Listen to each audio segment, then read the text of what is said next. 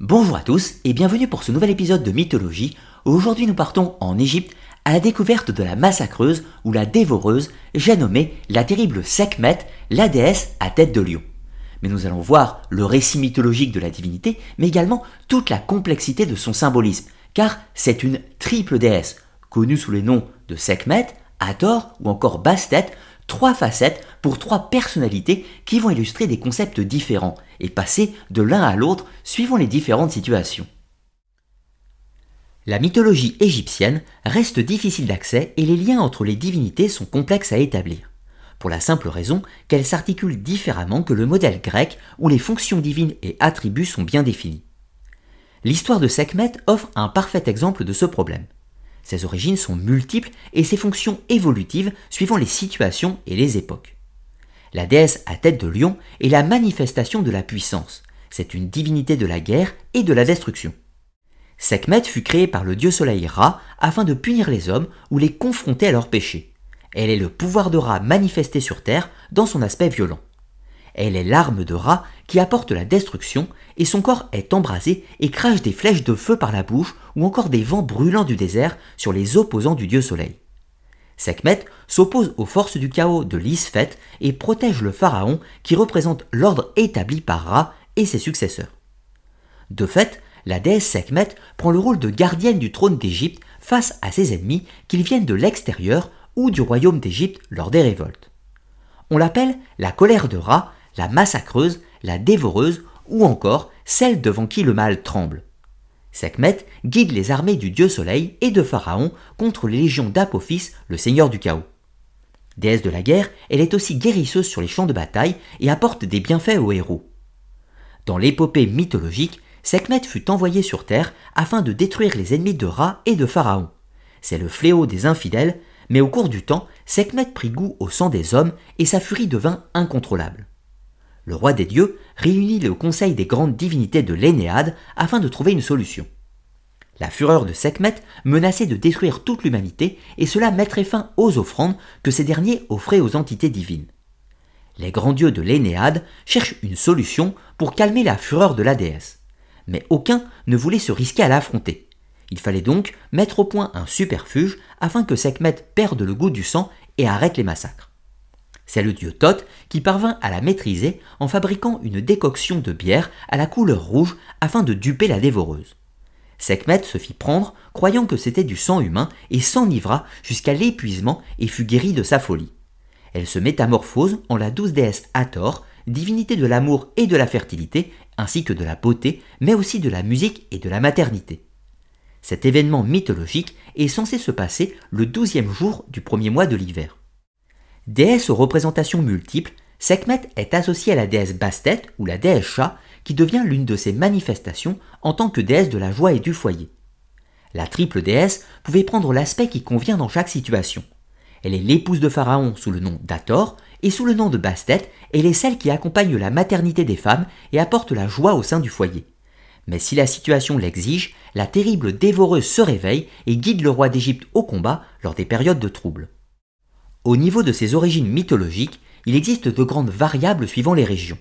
Dans la cosmogonie d'Héliopolis, la version la plus classique de la mythologie égyptienne, Sekhmet est la fille de Ra. Elle fut créée pour être son arme qui guide les légions au combat.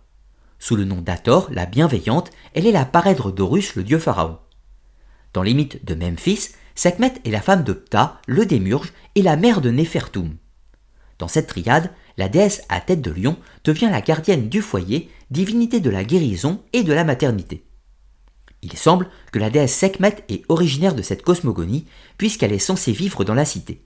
Ce n'est que progressivement que la déesse intègre les autres cosmogonies et se trouve associée en double face avec la douce déesse Hathor, fonction probablement confondue dans la cosmogonie de Memphis, du moins dans les premiers temps.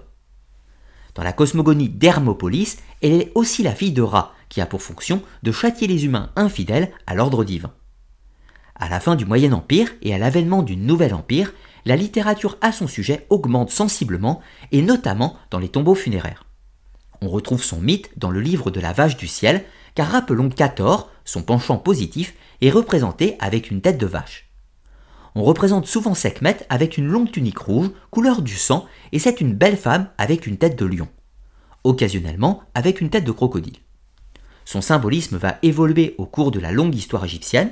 Au Nouvel Empire, elle porte le sceptre Ouas, l'équivalent du bâton de commandement de Moïse, qui symbolise le pouvoir divin donné à Pharaon. Au Nouvel Empire, Sekhmet se verra également attribuer le symbole de l'Uraeus, ou l'œil de rat, sous forme d'un cobra dressé. Ce symbole a pour fonction de mettre sous la protection du pouvoir de Ra, à ne pas confondre avec l'œil d'Horus. L'Uraeus était le pouvoir de Ra manifesté sur Terre.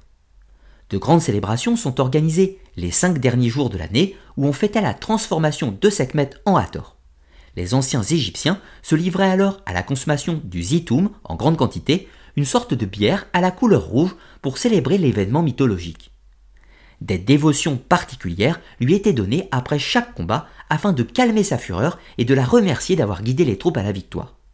Sekhmet, dans son rôle ambivalent, est également une déité initiatrice qui présente le combat intérieur de l'homme qui doit vaincre ses démons ou ses passions.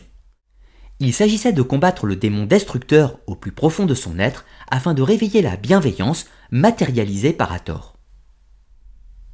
Comme vous l'aurez bien compris, la mythologie égyptienne est bien différente de la mythologie grecque au sens qu'il n'existe pas un mythe uniforme dans tout le territoire de l'Égypte antique. En réalité, chaque ville possède sa propre cosmogonie et donc des variables régionales quant au récit divin.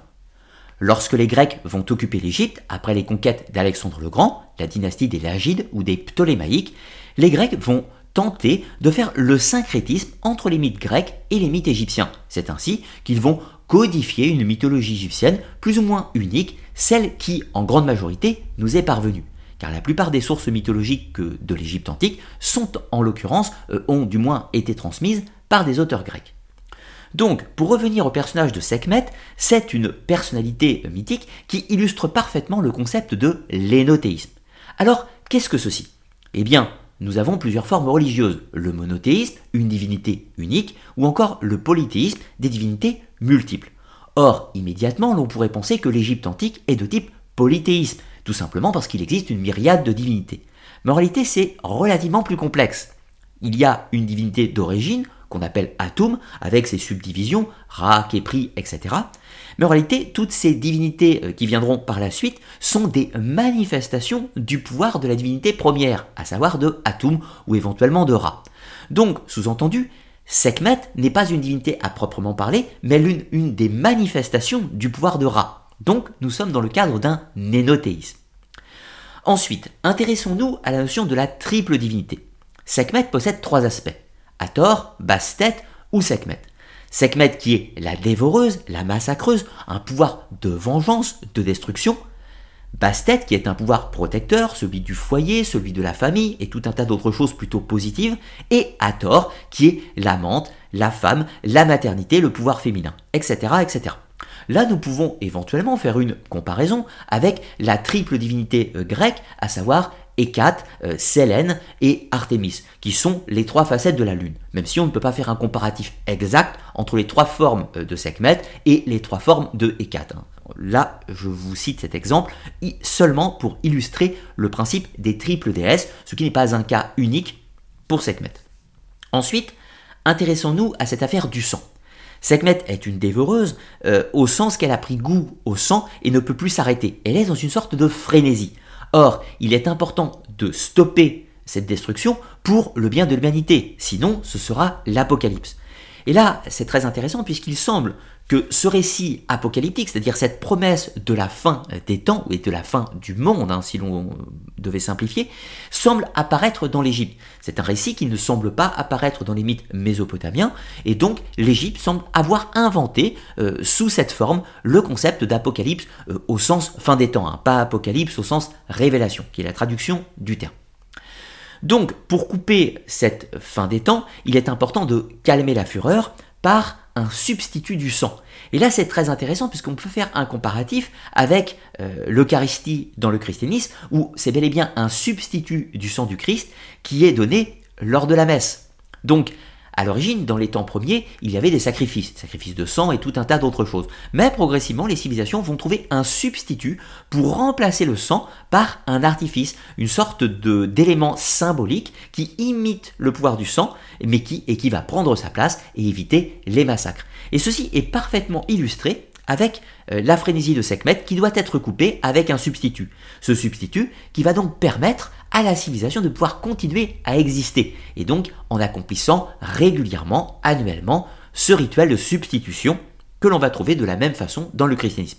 Même si, dans le cadre christique, bien évidemment, ce n'est pas euh, pour calmer un massacre, c'est bel et bien dans le cadre du rachat euh, des péchés de l'humanité par le sang du Christ et son substitut, à savoir le vin. Pour revenir spécifiquement au personnage de Sekhmet, intéressons-nous également à ce côté massacreuse ou dévoreuse encore une fois.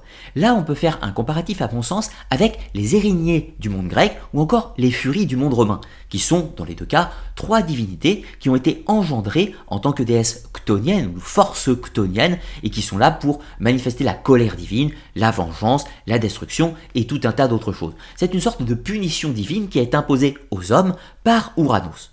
Alors, dans le mythe des Érignées, au moment où Ouranos est séparé de Gaïa par Chronos, il va engendrer d'une façon indirecte la naissance des Érignées. C'est sa vengeance contre l'humanité, si l'on peut dire. Eh bien, Sekhmet prend un petit peu le même rôle, puisque c'est une volonté de Ra de maudire l'humanité, ou du moins de lui imposer une sanction, une colère divine, etc., etc. Donc on peut faire, à mon sens, un comparatif entre les furies, les Érignées, et le personnage de Sekhmet. De la même façon, pour dire que les Furies sont trois ou les Érignées sont trois, et que de la même façon, Sekhmet est un personnage triple. Mais encore une fois, Bastet et Hathor ne sont pas des personnages qui ont un aspect destructeur. Donc on ne peut pas faire un comparatif parfait entre ces deux mythes, bien entendu. Ce sont seulement quelques rapprochements. Il existe enfin un dernier aspect sur la déesse Sekhmet et qui me semble le plus important sur le plan du symbolisme. Sekhmet est ce personnage, manifestation du pouvoir de Ra, qui est devenu destructeur. Mais c'est une sorte de corruption qui s'est installée progressivement due à la frénésie du sang. Donc Sekhmet est devenu un monstre. Et là, on peut faire un comparatif avec le mythe de Thésée et du Minotaure. Je ne vous raconte pas la légende de Thésée et le Minotaure, je l'ai fait dans une autre vidéo sur ma chaîne si vous voulez en savoir plus. Mais pour faire simple, Thésée est un héros grec qui doit s'aventurer dans un labyrinthe à l'aide du fil d'Ariane ou du fil de la raison afin de rencontrer le monstre, le Minotaure, et de le terrasser. Mais sur le plan du symbolisme, on peut considérer que Thésée va devoir entrer dans son moi profond, dans son subconscient ou son inconscient, afin de vaincre le monstre qui est à l'intérieur de lui. Dans ce schéma de lecture, Thésée et le Minotaure sont la même personne, mais ils qui illustre le concept qu'il faut affronter son démon intérieur, vaincre ses passions, vaincre ses pulsions, etc. etc. Ce que l'on pourrait comparer avec le ça dans la philosophie, euh, dans la psychologie analytique de Carl Gustav Jung. Sekhmet, à mon sens, illustre le même problème, c'est ce monstre d'apparence qui doit être vaincu par les passions positives que sont en l'occurrence euh, que manifestent Bastet et Hathor. Donc il y a l'idée qu'un même individu possède plusieurs personnalités, un moi, un surmoi, un ça, etc. Toutes ces choses qui cohabitent, qui forment le conscient, l'inconscient, le subconscient, etc. Et que Sekhmet illustre parfaitement avec ses différents prismes de personnalité. Dans tous les cas, j'espère que vous aurez apprécié la découverte du personnage de Sekhmet. Pensez comme d'habitude à liker, partager et commenter la vidéo. Vous pouvez également me soutenir sur Tipeee si vous en avez le désir, ce qui me permet de continuer mon activité. Et dans tous les cas, je vous retrouve très bientôt pour de nouvelles vidéos histoire, archéologie, mythologie, mais également sur les sciences occultes. A très bientôt